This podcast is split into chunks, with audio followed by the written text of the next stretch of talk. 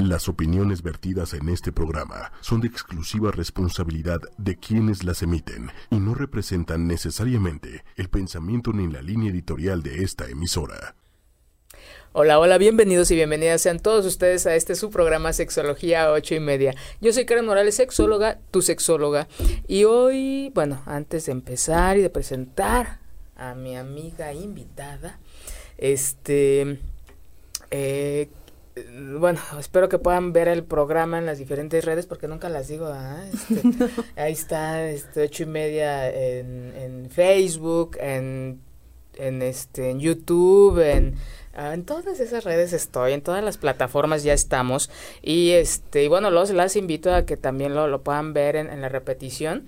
O la gente que no lo ve completo, pues puede puede estarlo viendo por ahí y este y si a lo largo del programa se van dando datos pues bueno tienen la oportunidad de volverlos a escuchar tomar nota o nos pueden mandar algún mensajito en relación a, a la duda o comentario que ustedes quieran hacer y bueno como ustedes saben uno de los temas favoritos o que más o que de manera más constante les comparto eh, cada ocho días es el tema de la prevención y eh, hoy me acompaña eh, Miriam, la psicóloga Miriam Olivares.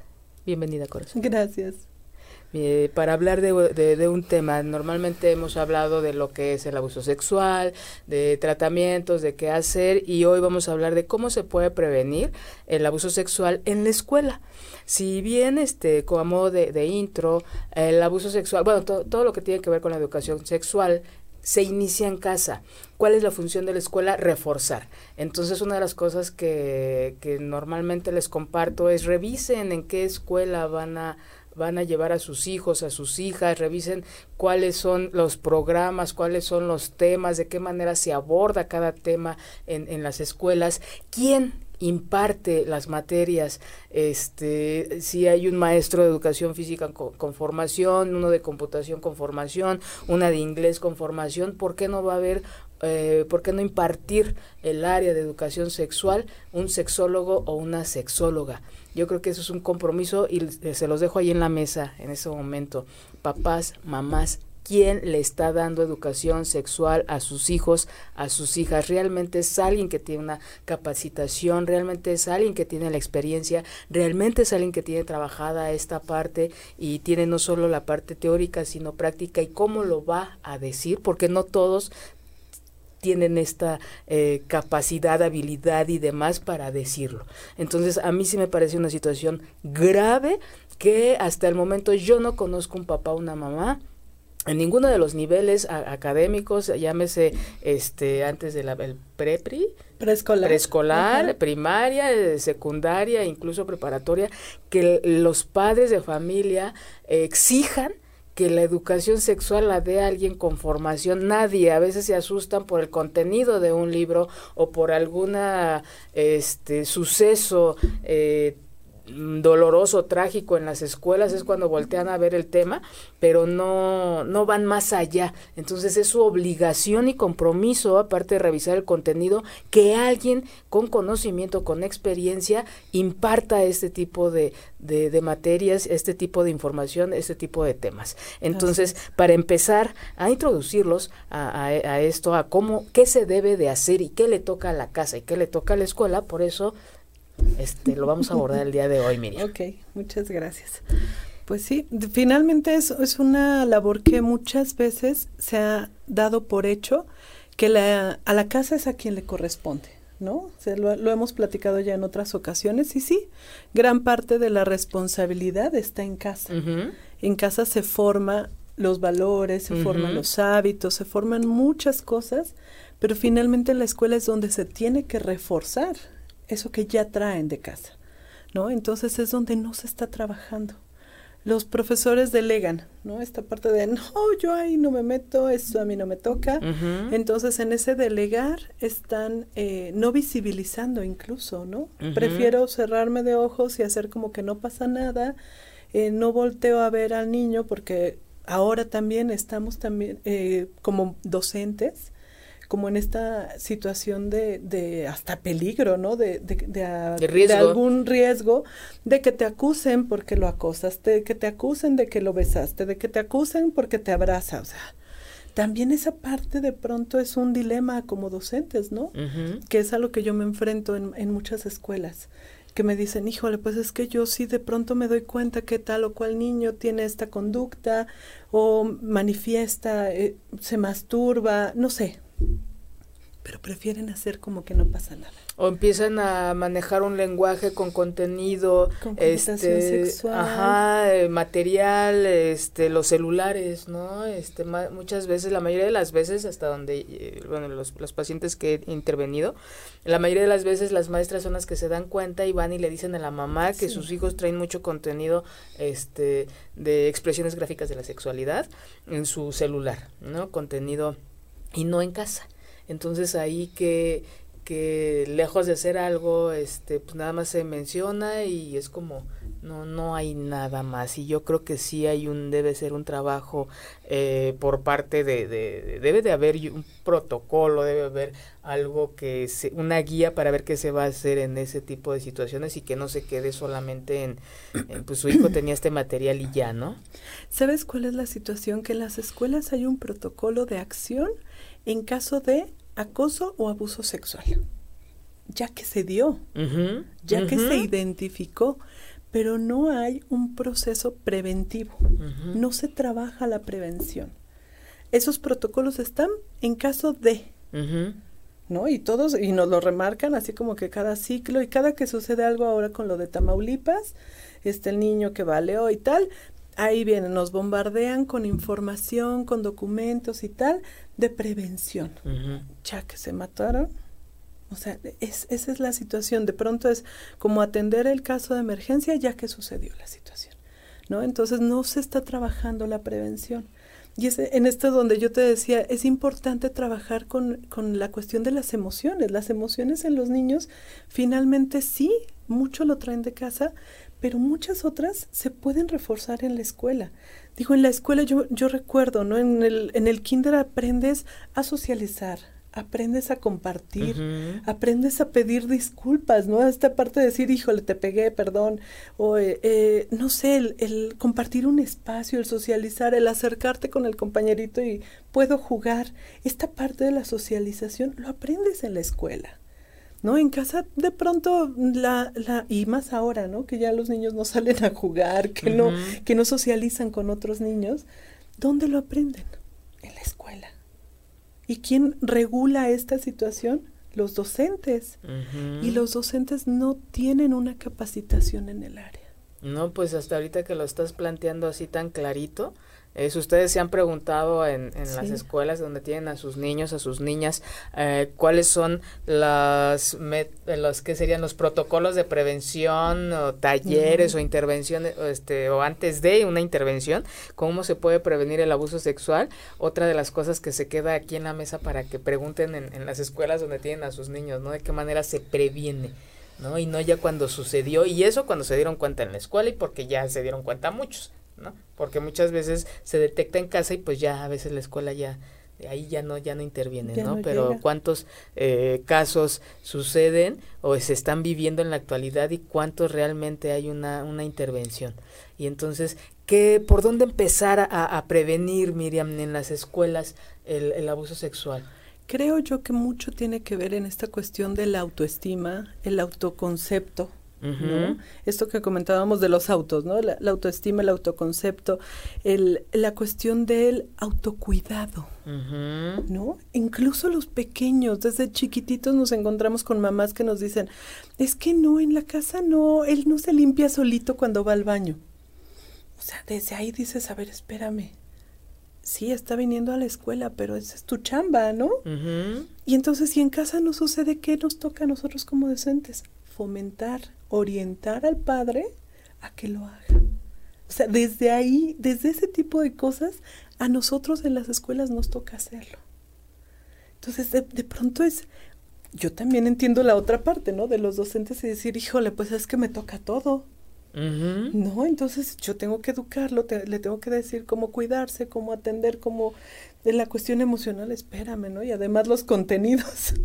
Es una carga bien, bien pesada. O sea, y, sí. y- y lo, lo, lo- no sé si lo había comentado contigo, estas intervenciones o talleres este, de manejo de emociones, ¿no? Que también yo creo esas cosas que se tienen que trabajar en casa, definitivamente, y que ahora la escuela hay este, muchos eh, ya gente que, que hace sus, sus, propias intervenciones de manera independiente para vender a, en, las, las, escuelas, o sea, es un área de oportunidad muy grande para, para nosotros, ¿verdad? Pero ¿a quién le toca? O sea, realmente a quién le toca el, este tipo de, de, de este pues de cosas básicas, ¿no? De cómo vas a manejar, reconocer eh, tus, tus emociones y, y, y, no que alguien más venga. Entonces, yo de alguna vez di clase en Ciudad Juárez y tuve una, una, este, una plática muy interesante con una maestra que decía, no, ya vamos a impartir nosotros nuestros talleres y de, manejo de emociones y yo, a ver, espérate, ¿por qué tú?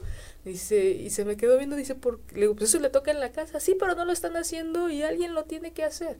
O sea, realmente vamos a esperar a que, o estamos esperando que alguien le, lo tenga que hacer y, y, y entonces tú al hacer algo que no te toca, creo yo, le estás quitando la oportunidad al que le toca de hacerlo. ¿no? Y sí, los que están más en riesgo son los menores, pero un ejemplo tan básico como este de, de cómo se va a, a, limpiar un niño después de que va al baño o una niña, y es, es que no, y hasta lo manejan como algo gracioso, como sí, algo es, que, es que, no, no le ven la, no la dimensión tema. de la, import, la importancia. ¿verdad? Sí, no, no es, es, un tema. tema, o sea, en casa no es un tema. Esta parte de cuida tu cuerpo, de el cuerpo es solo tuyo, nadie más puede tocar. Higiene, o sea, estamos hablando de higiene. Nada más, ¿no?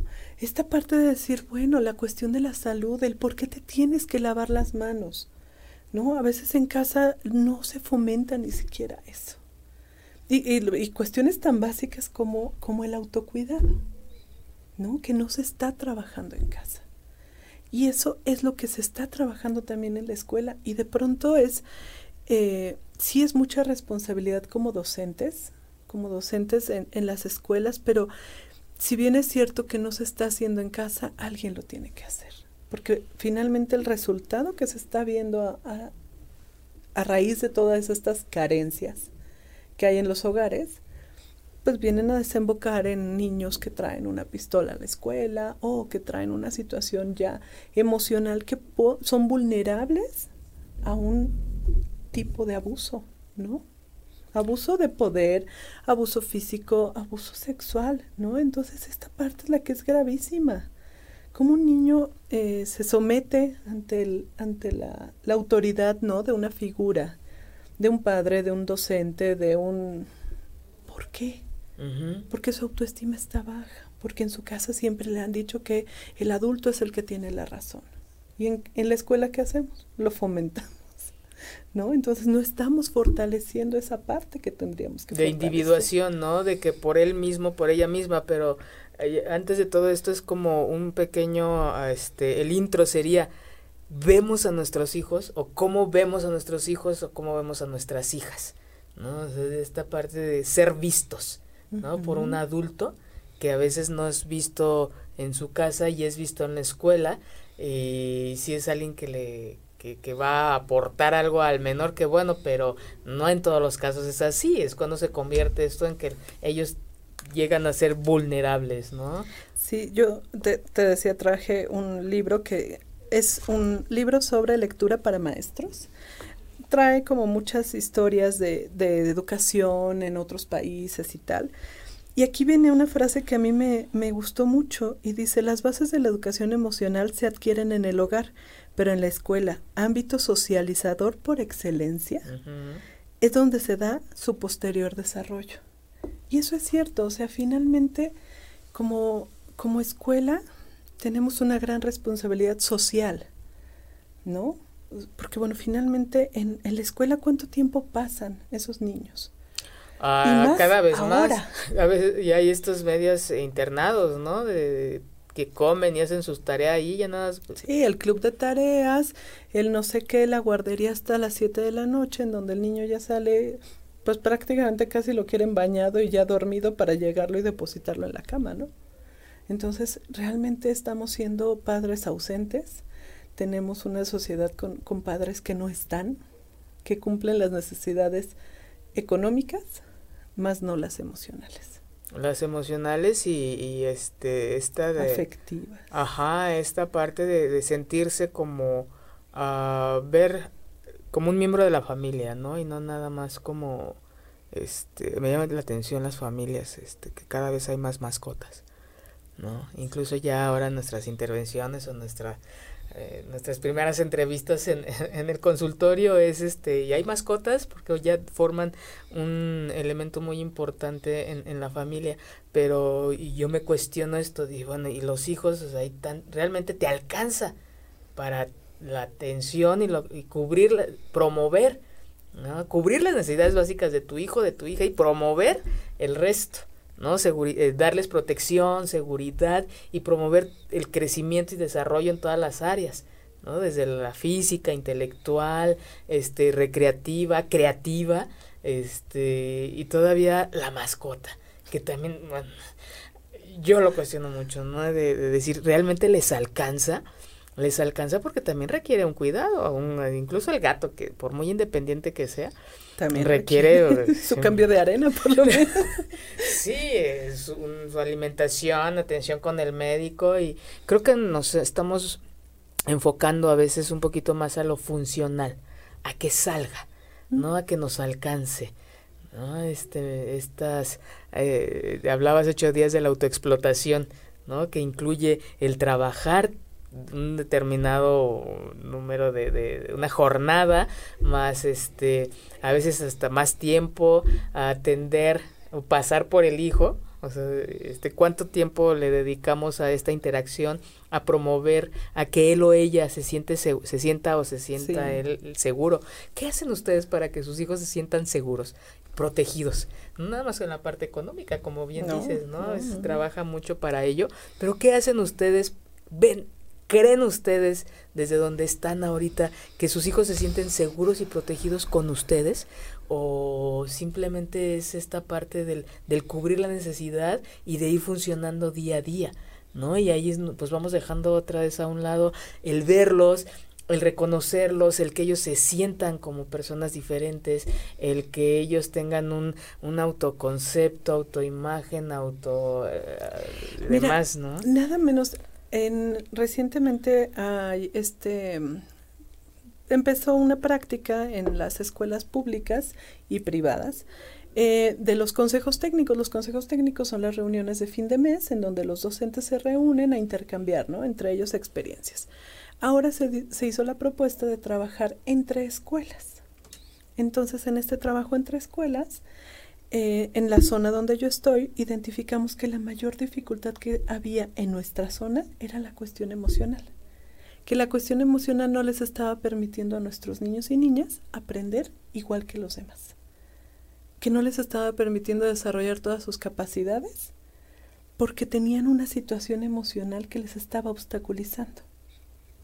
Empezamos con un trabajo muy sencillo, ¿no? Basándonos en hay ciertos este, ciertas estrategias con base en cuentos, en alguna película, un cine debate, o sea, empezamos como a trabajar ciertas estrategias enfocado a las emociones, a la identificación de las emociones. O sea, ya olvídate de la autorregulación, eh, identificar ¿A qué nivel? Preescolar, primaria y secundaria, porque fue interniveles. Fue una reunión de los docentes de todos los niveles y entre todos esos docentes identificamos esas carencias. Entonces fue una situación bien compleja, ¿no? Porque bueno, el trabajo, el objetivo del trabajo es intercambiar esas experiencias y ver de qué manera podemos favorecer desde preescolar hasta secundaria que el trayecto formativo de esos niños tenga un buen desenlace, ¿no? Digamos que vaya como hacia un objetivo que les que logren esos niños concluir ese trayecto formativo de manera adecuada. Y entonces vimos que lo que les estaba obstaculizando como transitar por ese, ese camino era esa cuestión emocional. Entonces fue, ha sido un trabajo, la verdad, bien bonito porque identificamos situaciones emocionales que ni siquiera los docentes se habían dado cuenta. ¿No? Estas cuestiones de, de, que los niños no saben identificar qué sienten, si están tristes o tienen hambre, ya, de plano. ¿no? O sea, el, el conectar las emociones con el cuerpo, o sea, ¿qué siente tu cuerpo cuando tienes esta emoción? ¿no? ¿En dónde sientes el enojo? ¿En dónde sientes la tristeza? ¿Dónde ubicas tú la alegría? ¿no? ¿En qué parte de tu cuerpo lo vives? ¿No? En esta parte de identificar que no es hambre, sino es enojo, ¿no? Porque se siente en el estómago, ¿no? E, entonces esta, esta situación fue muy rica porque nos permitió visualizar como todas estas, estas situaciones dentro de las aulas que no estábamos viendo. A los docentes les dio la oportunidad de ver situaciones, digamos, un caso, ¿no? De una pequeñita que tenía recientemente su papá o su mamá había muerto y ni la maestra de grupo sabía.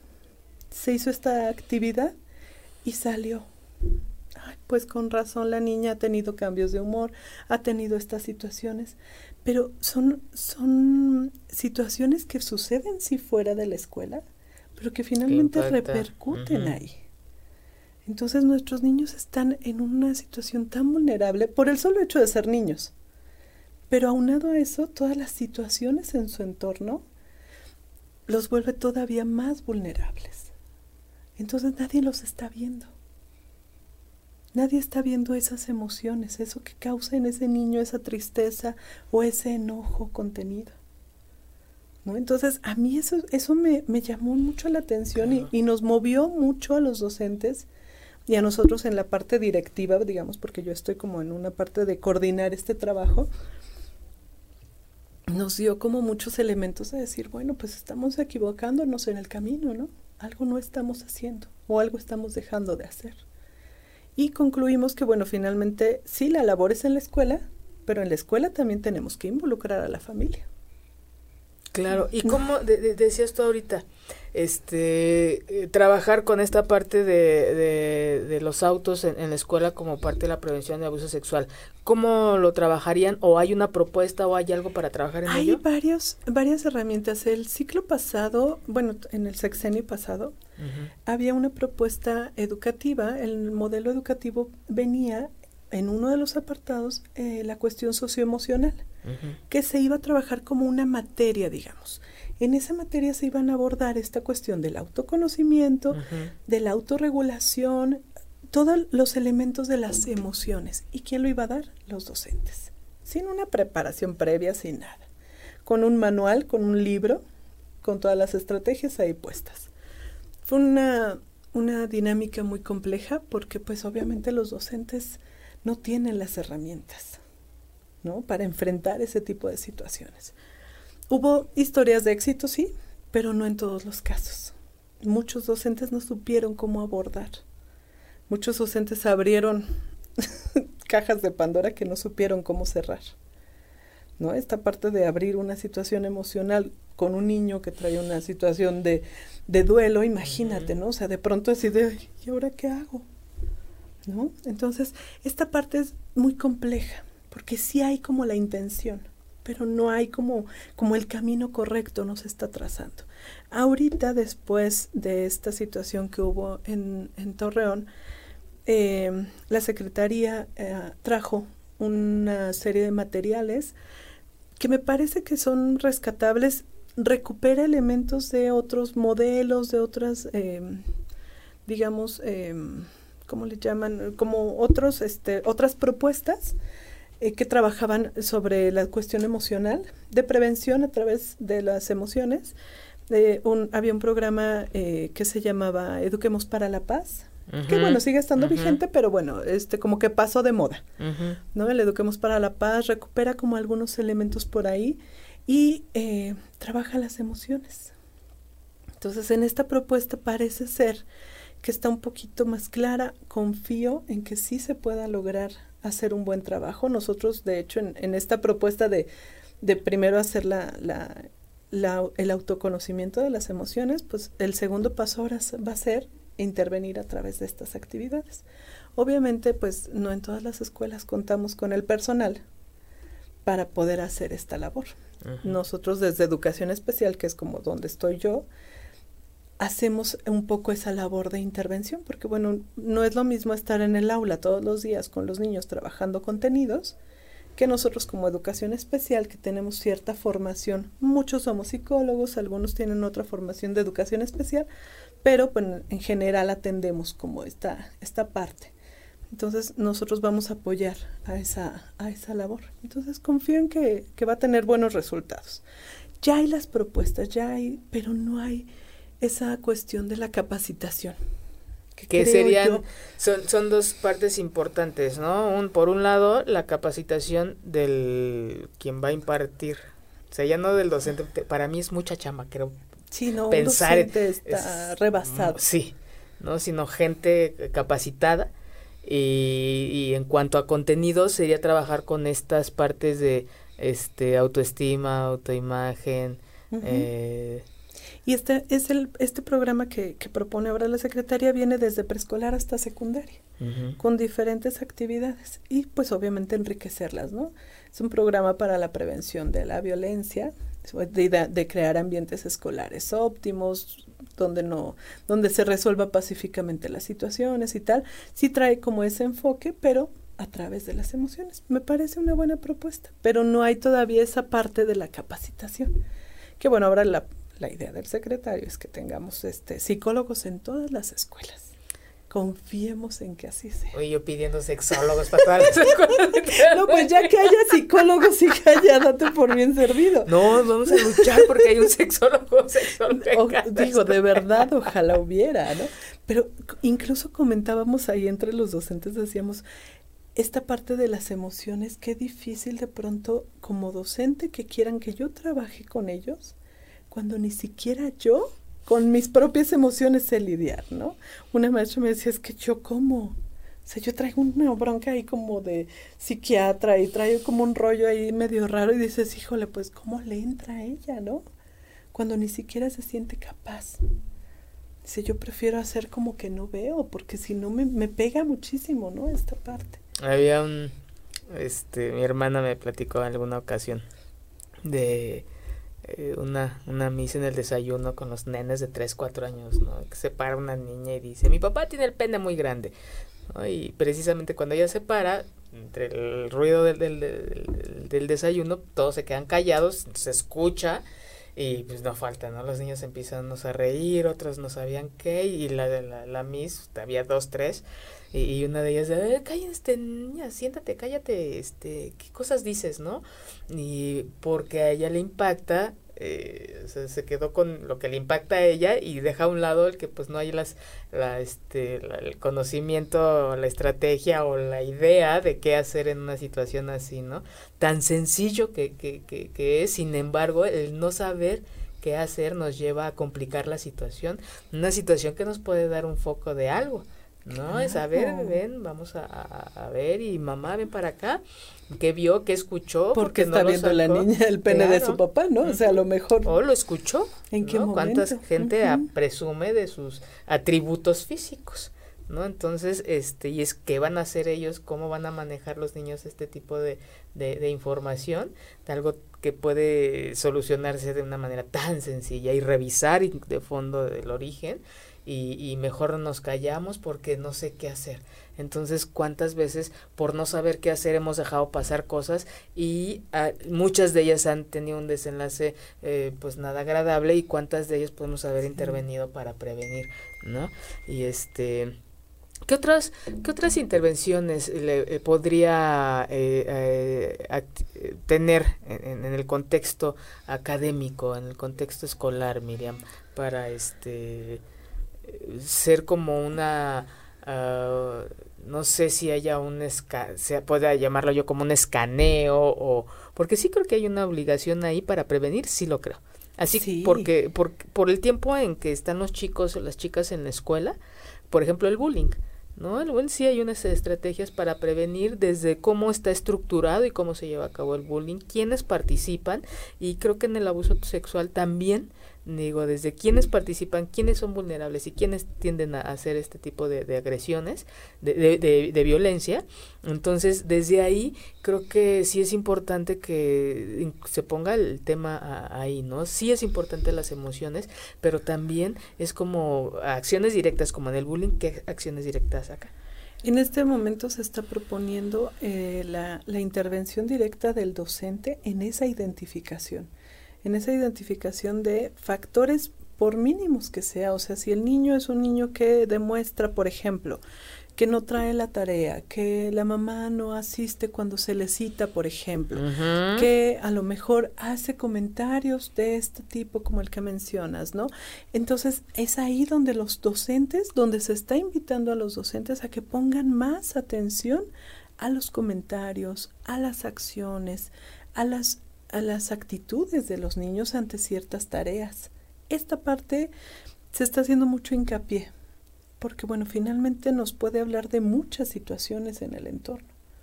¿no? En el entorno escolar y familiar. Eh, para allá iba, porque una cosa es cuando ella abusó, eh, eh hay violencia sexual en casa y que lo puede detectar muy claramente el, docente, y qué pasa cuando la agresión, la violencia es en la escuela. Claro. ¿no? Entonces, lo, en donde sí es enfocarnos, que sería en los chicos, en las chicas, este, es, eh, decían desde el punto de vista este, eh, conductual, ¿no? Cognitivo-conductual, toda aquella conducta que aumente o que disminuye es una conducta que hay que seguir, que hay que revisar qué está pasando. Exacto. Ese es el enfoque que está teniendo ahorita y las sugerencias que está dando a los docentes, que pongan más atención a esos detalles cosas que de pronto pierden de vista porque están muy concentrados en que si tal tema, que si tal actividad, que hay que cumplir con la planeación, que hay que hacer, terminar el libro, ¿no? Que es como de pronto la obsesión de los docentes. Entonces, que volteen a ver a los chicos, que, que escuchen. Fíjate que sí los escuchan, desde, ahora sí que desde la experiencia, yo, hago autopsias psicológicas. ¿Qué es esto? Cuando, en, en feminicidios, ¿no? Y este, uh, muere una nena, ah, no sé, ¿qué edad tenía? Hoy 10, 12 años. Empezamos a investigar. Hacemos una investigación de toda la gente, de la mayoría de la gente que convivió con, con, con la Oxisa. Y este, incluye el contexto familiar, de amigos, de vecinos, de este, escolar o con eh, actividades extra, extraescolares. ¿Quién crees que nos dio más información? La maestra. La escuela. La maestra. Ni la mamá, digo, se entiende, pues porque por la situación, la familia es la que menos da información. Eh, y la que más nos ha dado cuando nosotros intervenimos en, en escuela son las maestras. Es que sí, ella empezó y te dicen el tiempo, ¿eh? tiene más o menos a mediados, y es más, no fue mi alumna, pero eh, yo la compañera la tuvo y entre los docentes se, se comparten este eh, más o menos cómo son los chicos, ¿no? Las chicas. Entonces ella nos decía, es que ella pues era una chica regular en cuanto a, desempeño académico, sí, a veces venía mamá, a veces venía papá, los papás estaban separados, o sea, de verdad nos dio un panorama muy, muy claro como para ordenar el caos del, de, pues del que suceden estas cosas, ¿no? Y, este, nos dio una, una, una precisión, digo, no con hora y día, pero sí una precisión de a partir de ese mes yo la empecé a ver. Se ve, o sea, cuando un, cualquier persona, ya sea un menor, adolescente, un adulto, está sucediendo algo, uno lo refleja. y aunque no conozcas a la persona y convivas con ella a diario, ahora imagínate los maestros, las maestras que los ven diario. Sí, y hasta ocho horas, ¿no? y yo creo que es parte de ese, de ese trabajo que hacen, el estar eh, con ellos tanto tiempo, no sé, no tengo idea cuánto tiempo estén. Depende, hay horarios regulares que son cuatro horas y media, y horarios extendidos de seis horas, ocho horas. Ver a alguien tres horas diario, aunque sean cincuenta, algo les ves, ¿no? Entonces, es, sí, sí hubo un cambio me empezó a hacer esto, empezó a estar más tiempo en el celular, porque todo el show fue el celular, y sí, cuando le hacen a ella su, su perfil o su, esta página de Facebook, es cuando ella la perdemos totalmente, y eso fue más o menos en el mes tal. Entonces, si alguien nos ha dado información, han sido los, los docentes, las, las, las maestras. Fíjate que sí, obviamente hay, hay maestros de todo tipo, ¿no? ¿no? No puedo decir que todos son ausentes o todos, todos omiten. Sí hay docentes muy comprometidos, hay docentes que de plano te dicen, híjole, es que esta niña algo tiene, ¿no? O sea, no, no conozco, no indago.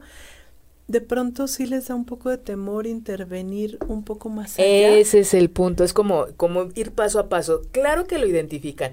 ¿Cuál sería, con como en un proceso de psicoterapia, ok, ya te diste cuenta, ahora qué vas a hacer? Creo que ahí es el, uno de los puntos claves. Les da mucho temor el preguntar.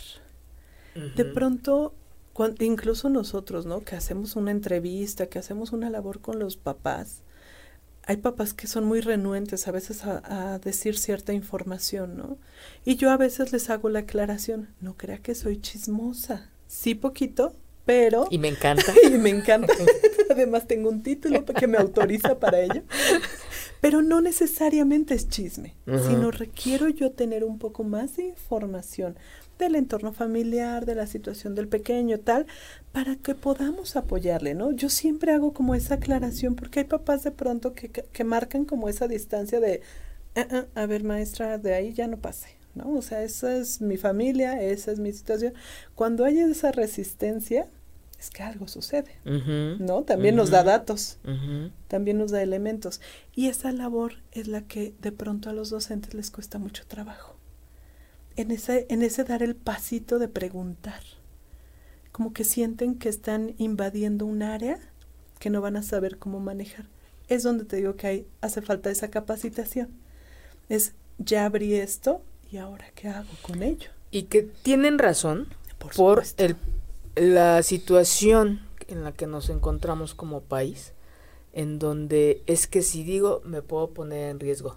Y me da mucha tristeza decirlo, pero tienen razón. Porque cuántas veces por no aceptar esta parte los padres, entonces es que usted culpan, ¿no? aquí se busca esta esta constante búsqueda de que alguien va a, tiene que responder ante esa situación. ¿No? ¿Cuántas veces no te, no te ha sucedido que es que en la casa todo bien, es en la escuela, allá es el problema? Entonces desde ahí es como sería un ejercicio a nivel desde adultos, hacernos responsables y ser honestos de estarnos dando cuenta de qué está pasando. Sí, nos ha tocado casos de, de niños que, que presentan signos claros de un abuso sexual, que dices, aquí no, algo está pasando, ¿no? Y que el niño o la niña incluso comenta, ¿no? Que en casa pasa, que si el primo, que ella no quiere estar con tal o cual persona. Cuando les dices eso a los papás, bueno, ofendidísimos, ¿no? O sea, eso no puede estar sucediendo. Yo te tuve, tengo una niña, ahorita hice una evaluación, una nena de 17 años. Es, fue de verdad es una intervención muy dolorosa porque este, es una niña que ha sido maltratada toda su vida. Desde por negligencia, de que no se le cubren sus necesidades básicas ni se le promueve su desarrollo en diferentes contextos, a abuso físico y abusos, golpes y, este, y psicológico.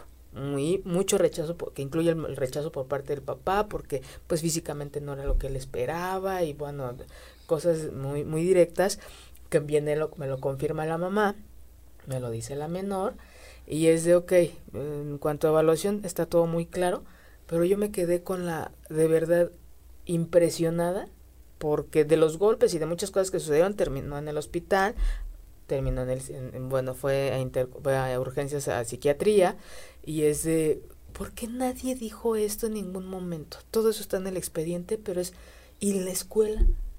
Era una niña maltratada físicamente, era una niña que no dormía bien, que no comía bien, que se le ve incluso un, un, este, yo sí creo que ni siquiera tiene un desarrollo uh, propio a su edad, porque tú la ves y no, no, digo, aparte que es chaparrita, pero no aparenta los 17 años. Me aparenta, no sé, unos 13, 14 años la, niña. Incluso hay una limitación en, el, en, en, la forma en cómo se expresa. Es muy limitado su, su lenguaje. Me preguntaba cosas de, lo, de un, cuestion, un cuestionario muy básico. ¿no? Ni siquiera fue un cuestionario que tú digas, no, pues sí, generalmente... no, muy complicado. Era muy básico. Y este, ¿y qué significa esta palabra? Y yo sí de, mija, pues tienes 17 años, deberías de saber para mis adentros. Pero entonces eso me habla de, que ella está muy limitada en cuanto a eso. Y este y me impresiona porque de 17 años ni en la escuela ni en el hospital ni, ni en el este en, en ¿en qué otro lugar te dije? No me acuerdo. Le identificaron el maltrato. De verdad no no no es posible, Miriam, que dejemos pasar porque alguien está en riesgo por humanidad Nada más por eso. Nada más por eso. Sí tienen razón en cuanto a que, eh, pues como no hay cosas claras, puede incluso ponerte en riesgo, pero por humanidad. Sí, es una situación muy grave. Yo, de mis novatadas en la SEP, yo siempre les platico a mis compañeras que cuando yo llegué a la SEP había una chica que pues como que sintió como mucha afinidad conmigo, iba y platicaba conmigo y tal. Alguna vez hicimos una actividad de autoestima y tal, era en la secundaria, una niña de primero, ¿no? Entonces eh, llega y después de la actividad me busca en el aula donde estaba yo, en una oficinita, y me dice, maestra, es que quiero hablar con usted. Sí, hija, pásale. ¿Puede ser a solas? Dije, ok yo novata como era, entonces pues no sabía, ¿verdad? Que había protocolos para ese tipo de cuestiones. Entonces ya empezamos a platicar y me dice que el tío abusaba de ella. Entonces en ese momento yo así de, tengo que ayudarla, ¿no? Lo primero que salió fue mi, tengo que ayudarla. Me dice, yo lo que quiero es decirle a mi mamá, pero no sé cómo va a reaccionar. Entonces quiero ver si la podemos citar aquí con usted y decirle enfrente de usted para ver de qué manera puede, o sea, que, que sea la reacción menos violenta, ¿no? Ella lo que esperaba era golpes, como que la culpara, no sé, o sea, como que esperaba una escena así muy trágica. La cito a la señora saltándome todos los protocolos que debe ser, porque obviamente cuando hay una situación así tienes que informar a tu autoridad, hacer un informativo, o sea, esos protocolos están muy claros. Y formatos, ¿no? sí, claro, claro, sí, están los formatos y tal, pero yo no sabía nada de eso. Entonces ya cito a la mamá, viene la mamá, y la niña desde que la va a entrar llora y llora y llora. Entonces la niña no le dijo nada, pues la mamá angustiadísima, ¿qué te pasa? No sé qué, ya. El chiste es que yo le empiezo a decir, no señora, lo que pasa es que la niña me comenta que pasa esta situación en casa. Bueno, fue un drama, porque resulta que la mamá había sido víctima de violencia por el mismo sujeto cuando era una adolescente. ¿No? Entonces era una situación muy compleja por ahí se destapó una situación tremenda porque, bueno, resultó que no era la única, sino que las primas, hijas del Señor, y otras primitas también estaban en la misma situación. De ahí se desencadenó que al señor este lo llevan al reclusorio, lo recluyen. A mí me citan a comparecer dos veces. Como testigo yo decía, yo no vi nada. Pues no, pero yo fui la que abrió la bocota, ¿verdad? Entonces, hay situaciones que de pronto como docentes dicen, no, yo mejor eso ni le entro, ¿no? O sea, ya vino la niña con maestra, necesito platicarle algo y hacen como que la Virgen les habla y evitan, ¿no? para no caer en ese tipo de situaciones. Pero no puedes hacer como que no pasa nada. ¿no? Entonces yo en ese momento entendí que no era el protocolo que tenía, que haber seguido, pero que finalmente en el momento yo me sentí tranquila con, conmigo, ¿no? O sea, dije, es que yo hice lo que tenía que hacer. No de manera correcta de acuerdo al, a los lineamientos, pero hice algo. Y no nada más la ayudé a ella, sino finalmente ayudé a seis niñas. ¿No? Entonces de alguna manera dices, híjole, pues sí, a veces el, el decir te va a implicar más pues a veces hay que asumirlo. Pero esa parte es donde tienen mucho temor los docentes. Yo los entiendo. Sí, y digo, es, es, es, impresionante. Porque no hay nadie que te defienda. Y es impresionante porque me ha tocado ver, precisamente eh, parte de mi trabajo es ese, ver cómo van ustedes a, a, un juzgado, ¿no? Y pues sí, ya cuando se la saben ya van más tranquilitos, pero las primeras veces sí es sí impresiona, se sienten el riesgo, pero también si nos documentamos y sabemos estos lineamientos, que parte de esto es ir a, a, dar o a ser testigo, a describir lo que viste, simplemente vas a ir te a la niña en nada este caso. más, nada te pone en riesgo, pero también eh, mucho del miedo tiene que ver con la falta de conocimiento. Así es. ¿no? Entonces los las invito a ver que esto implica y esto también es darle valor a las cosas que y darle un lugar a las cosas que sí existen y qué vamos a hacer, ¿no? Entonces nada más vamos a hacer cuando yo sea afectada directamente o, también ahí no. Sí es una situación muy dura, sí, porque como bien dices en tu ejemplo, no solamente es esta situación, sino una situación de abuso sexual de hoy, trae una gran historia en la familia de, de, agresión sexual, de abuso sexual. Entonces, este, eh, si lo estamos viendo es porque algo nos toca de ahí. ¿no? Que de cada cosa que hemos visto o, o, nos toca ver o estar cerca, algo de algo de ahí nos toca, a veces más de lo que imaginamos. Entonces es un ejercicio de honestidad, de respeto, de empatía entre mujeres, de sororidad eh, y qué tipo de gente queremos, eh, este, eh, cómo nos queremos actualizar al respecto, ¿no? Seguir ignorando lo que sucede o este, hacer algo y ponerlo ahí en la mesa de que sí existe, ¿no? Yo siempre digo, la, la capacitación a lo mejor como autoridad no me la están dando, pero yo salgo y la busco. Yo no me yo no me puedo quedar esperando.